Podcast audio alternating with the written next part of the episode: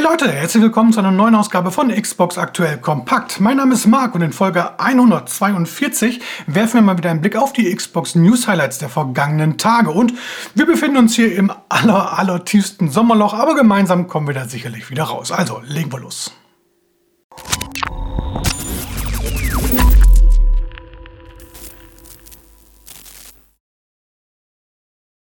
Ja, ich war ja letzte Woche im Urlaub ähm, und deswegen würde ich mal vorschlagen, schauen wir noch mal ganz, ganz kurz so ein bisschen zurück. Ganz so viel ist ja auch nicht passiert. Highlight der Woche war wahrscheinlich somit der Rollout des neuen Dashboards, der neuen Benutzeroberfläche der Xbox. Ähm, sollte mittlerweile eigentlich so gut wie jeden erreicht haben, aber das wird so kontinuierlich ausgerollt. Insofern, wenn ihr es noch nicht haben solltet, keine Panik, das kommt noch. Ähm, ich habe die neue Version schon seit einigen Wochen, seit einigen Monaten eigentlich sogar schon als äh, Beta-Tester. Und ich habe mich da schon mehr als dran gewöhnt und ich muss auch ehrlich sagen, mir gefällt die neue Oberfläche eigentlich ganz gut. Alles, was ich jetzt brauche, findet sich direkt auf der Startseite. Ich muss da gar nicht mehr runtergehen, da wo dann auch Werbung und sowas zu finden ist. Insofern passt das für mich eigentlich. Aber ich habe äh, zur Kenntnis genommen, dass es auch so ein paar kritische Stimmen gibt kann ich aktuell noch nicht so ganz nachvollziehen, aber schreibt mal gerne in die Kommentare, was ihr von dem neuen Dashboard haltet und wenn ihr es nicht so gut findet, warum denn nun genau nicht? Ankündigung der letzten Woche war dann sicherlich Final Fantasy XIV online. Man glaubt es kaum, aber das MMO erscheint tatsächlich nach gefühlten Jahrzehnten doch noch für die Xbox, beziehungsweise genauer gesagt für Xbox Series X und S. Da gab es ein Final Fantasy Event von Square Enix, äh, Phil Spencer mit auf der Bühne und da sagte man, hey, wir möchten in Zukunft noch mehr zusammenarbeiten und den Anfang soll eben Final Fantasy XIV online machen. Erscheint irgendwann im Frühjahr 2024. Vorher soll es noch einen kleinen Beta-Test geben. Details dazu liegen aktuell aber noch nicht vor. Dann gab es letzte Woche auch ein Video. Ein äh, Video, was hier schon seit einiger Zeit auf der Festplatte geschlummert hat. Dann kamen die ganzen Activision Blizzard Videos. Da wollte ich auch nicht übertreiben. Insofern habe ich es jetzt letzte Woche veröffentlicht, wo ich im Urlaub war. Und zwar geht es um Tastaturen für die Xbox am Beispiel von äh, der von The Shrimp äh, von SmartPlay, so eine Mini-Tastatur. Im Video geht es aber nicht nur speziell um diese Tastatur, sondern eigentlich grundsätzlich mal um die Frage, ob eine Tastatur an der Xbox überhaupt Sinn macht. Da haben wir in den Kommentaren auch durchaus interessant drüber diskutiert. Wenn ihr es verpasst haben solltet, dann schaut es euch auf jeden Fall mal an. Ich finde, das ist eigentlich ein ganz gutes Video geworden. So, dann gab es letzte Woche auch äh, die Ankündigung der neuen Games with Gold für den Monat August. Und das werden die letzten Games with Gold sein. Denn ihr wisst es ja, Xbox Live Gold verabschiedet sich im September und wird zum Xbox Game Pass Core. Über die Vor- und Nachteile haben wir schon gesprochen. Ähm, ich bleibe dabei, für mich ist es im Grunde genommen eher ein Zugewinn, das passt schon. Ähm, trotzdem so ein bisschen wehmütig sehe ich schon. Ähm, die Games with Gold sind mir doch so irgendwie ans Herz gewachsen. Und ähm, die, das monatliche Gemecker äh, hat ja auch so ein bisschen was von Folklore. Naja, fällt jetzt demnächst jedenfalls weg. Wir haben im nächsten Monat folgende Spiele hier für alle kostenlos. Einmal Blue Fire, ein Action-Adventure-Jump'n'Run und dann noch das Rennspiel Inertial Drift. Sollten euch die Spiele nicht sagen, ich habe dazu mittlerweile ein extra Video gemacht. Link gibt es wie immer unten in der Beschreibung. Klickt auch da gerne mal rein. So, und dann kommen wir zur aktuellen Woche und da hat Microsoft endlich seine Pläne für die Gamescom 2023 bekannt gegeben. Äh, man ist wieder vor Ort. Die Messe findet ja statt im August. Am 23. ist noch der Medientag. Dann vom 24. bis zum 27. ist die Messe für alle geöffnet und der Xbox-Stand befindet sich in Halle 8. Laut Microsoft wird es der größte Xbox-Stand aller Zeiten, also auf der Gamescom zumindest. Und man hat dort ein durchaus interessantes Line-up angekündigt. Erstmal äh, First-Party-Spiele, Starfield, Forza Motorsport, Klammern 8. Ähm, Era History Untold, Towerbone, The Elder Scrolls Online und Microsoft Flight Simulator.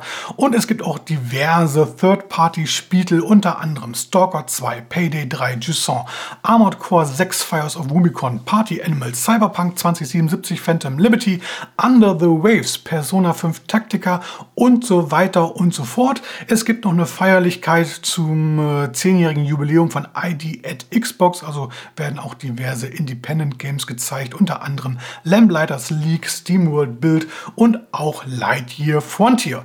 Und wer von euch nicht nach Köln reisen kann, auch kein Problem. Microsoft hat hier tägliche Livestreams in Aussicht gestellt mit Gameplay, mit Entwicklerinterviews und so weiter und so fort. Kommen wir zu Baldur's Gate 3, ein sehr, sehr äh, heiß erwartetes Rollenspiel. Gab es ja schon im Early Access für PC. Die finale Version ist jetzt diese Woche für PC erschienen. Die PlayStation 5 Version erscheint im September und die Xbox Version, hm, äh, steht noch so ein bisschen in den Sternen. Dazu hat sich jetzt Entwickler Larian Studios nochmal geäußert. Und ähm, demnach liegt das Ganze nicht an einer exklusiven Vereinbarung, sondern angeblich an der Xbox Series S, die wohl mit dem Splitscreen-Koop nicht so ganz klarkommt. Läuft wohl noch nicht so ganz rund. Wenn es nach Larian gehen würde, hätte man sicherlich gesagt, okay, wir bringen den Splitscreen-Koop nur für Xbox Series X und nicht für die S, aber das untersagt Microsoft. Da müssen immer beide Konsolen gleichermaßen bedient werden. Entweder bekommen beide Konsolen ein Feature oder beide eben nicht. Und da man auf den Splitscreen hier nicht verzichten möchte, braucht man halt noch ein bisschen mehr Zeit. Man hätte jetzt mittlerweile ein eigenes Team darauf angesetzt, das zu optimieren und man hofft, dass man bis Ende des Jahres da ein genaueres Update bekannt geben kann. Kommen wir zum Xbox Game Pass. Da gibt es wieder bis Mitte August so ein paar Änderungen und die schauen wir uns mal eben schnell gemeinsam an. Neu dabei sind Celeste und A Short Hike. Nächste Woche folgen dann Warforce Forever, Limbo, ein absoluter Klassiker. Wenn euch der Titel noch nicht sagt oder ihr noch nicht gespielt haben solltet, dann holt das auf alle Fälle danach. Und Airborne Kingdom. Und als kleiner Ausblick am 15. August gibt es dann Everspace 2 als neuen Release, Weltraumshooter. Auch den Titel sollte man sich auf alle Fälle einmal vormerken. Am 15. August müssen wir uns dann von folgenden Spielen verabschieden. Einmal Death Stranding, Sony Exclusive, nur für PC. Äh, ich habe es mir extra mal angeschaut, weil ja so viele gute Bewertungen zu dem Spiel vorliegen und ich kann sie einfach nicht verstehen. Ich habe selten ein so langweiliges Spiel erlebt. Es ist einfach nur ein Spaziergangssimulator mit unendlichen Wegen. Ich kann die Begeisterung absolut nicht nachvollziehen. Wenn ihr Death Stranding-Fans äh, zuschauen, schreibt mal gerne in die Kommentare, was euch an diesem Spiel begeistert und klärt mich da auf. Zudem verlassen den Pass äh, Edge of Eternity, Midnight, Flight Express und Total War Warhammer 3 ebenfalls nur für PC. So, kommen wir zu den restlichen News-Highlights, wenn man sie denn so nennen kann, hier im Schnelldurchlauf. Ein paar auch noch von letzter Woche mit dabei. Fangen wir an mit dem Adventure Simon the Sorcerer Origins. Alle, die sich darauf gefreut haben, die müssen sich doch noch ein bisschen gedulden. Der Titel erscheint nicht mehr dieses Jahr, sondern erst 2024. Dann Black Desert Online, das MMORPG, hat eine neue Erweiterung bekommen, Land des Morgenlichts. Wir haben Payday 3, da findet aktuell eine Closed Beta statt, noch bis Montag. Das heißt, äh, wer sich da noch für registrieren möchte, der kann das auf der offiziellen Homepage versuchen. Und dann haben wir Terminator Resistance, ist ja 2019 schon für die Xbox One erschienen. Da hat man jetzt eine Complete Edition für Xbox Series X und S angekündigt, soll am 27. Oktober in den Handel kommen. Weiter geht's mit Ghostbusters Spirits Unleashed. Da wird jetzt der dritte kostenlose DLC veröffentlicht, inklusive einer neuen Geisterart und einer neuen Map.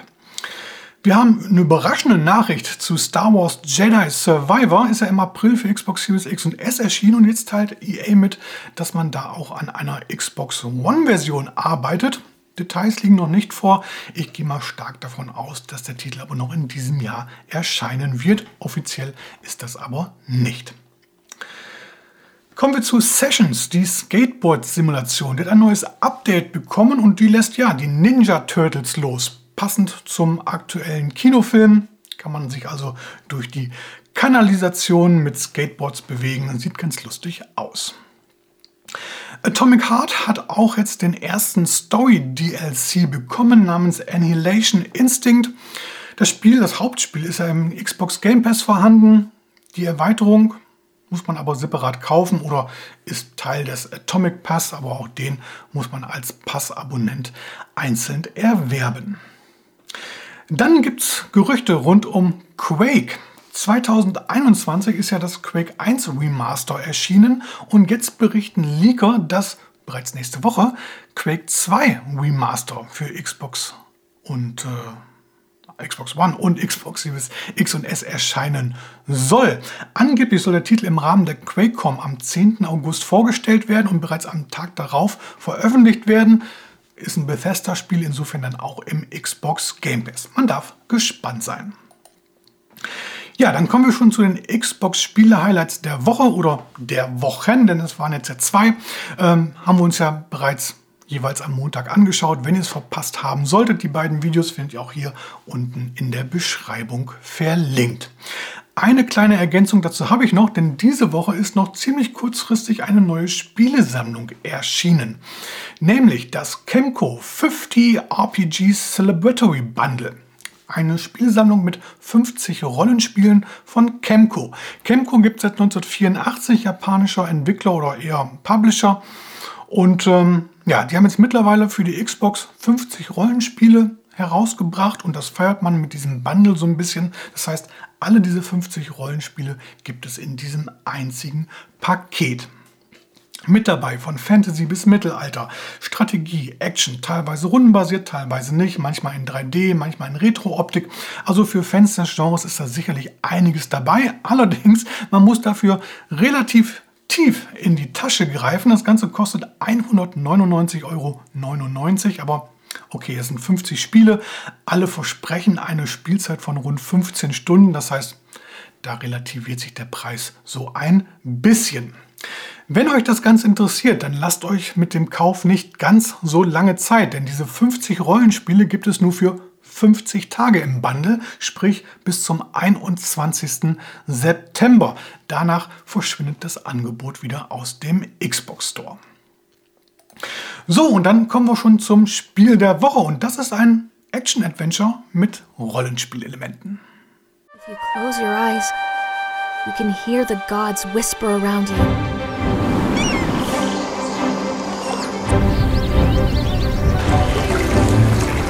Oceanhorn 2 Knights of the Lost Realm ist bereits seit Jahren für Apple Arcade und Nintendo Switch erhältlich und zwar sehr erfolgreich. Und in dieser Woche erfolgte nun endlich auch der Release für Xbox Series X und S.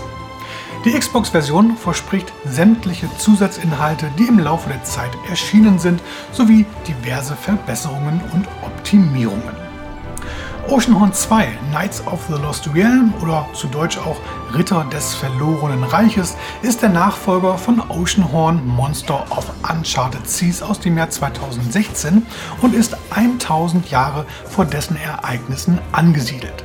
Spieler reisen als junger Ritter in die sagenumwobene Welt von Gaia, die von Hexenmeister Mesmerod und seiner furchteinflößenden dunklen Armee bedroht wird. Es gilt, die Völker von Gaia im Kampf um das Schicksal zu vereinen, mächtige Gegenstände zu sammeln, die Zauberpistole zu beherrschen, mysteriöse Rätsel zu lösen und alles aufzudecken, was die verschiedenen Königreiche von Gaia zu bieten haben. Wer die Herausforderung annimmt und zum Held werden möchte, der bekommt tatkräftige Unterstützung.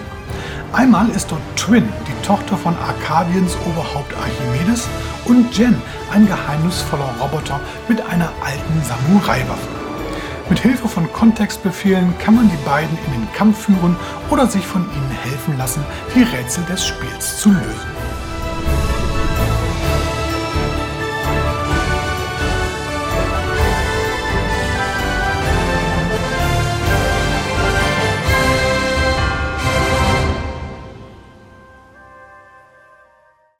Oceanhorn 2 ist ab sofort als Download im Xbox Store für Xbox Series X und S verfügbar und kostet 29,99 Euro.